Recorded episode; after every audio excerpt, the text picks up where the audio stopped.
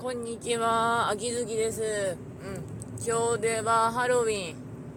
ハロウィンって言っても特にやることねえけどなというか、あの、二次創作の方でハロウィンはお祝いしてました。わーい。まあ、イベントだから一応祝っておこうぜ、みたいなとこなんですけど。うん。はい。というわけで、職場の方ですが、無事にちょっとしたいろんなことがよ、があったんですけど、ようやく終わりました。うん。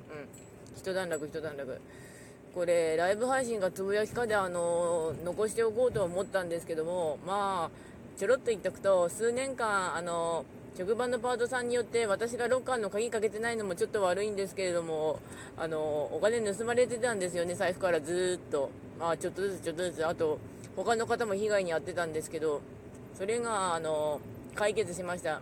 あの、パートさん捕まったというか、まあ、示談にしたので、あの、こっちはもうそれ以上追及しないし、被害届も書かないけれど、盗んだ分のお金返してねということで、まあ、それが叶ったので、終わりました。はい。まあ、これぐらいもらってもいいのかなでわからんかったけど、とりあえず強気にというか、まあ、今回のことで分かったのは、私、お金のブロックがすごいんですよね、心の中のお金のブロックが。本当にすごい。あのお金は使ったら減ってしまうし私にはお金が入ってこないから慎重に慎重にお金を使わなきゃいけないっていうブロックが超強かった。強すぎる、うん、だからあのそれをちょっとずつ解放していきたいなとは思ったんですよね。あのお金使うだけでもしんどいですもん。それきついもんなーってなるんですよ、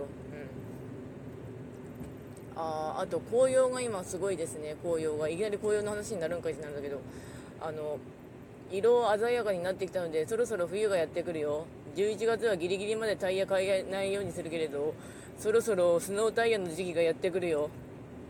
あの燃費あのガソリン燃費空しあとガソリンまあどっちも一緒なんだけどがどんどんどんどん減っていくあのスノータイヤの時期がやってくるよ。でも履かなかったらこの地方あの運転すると死ぬからあのやるしかないんだ。はい。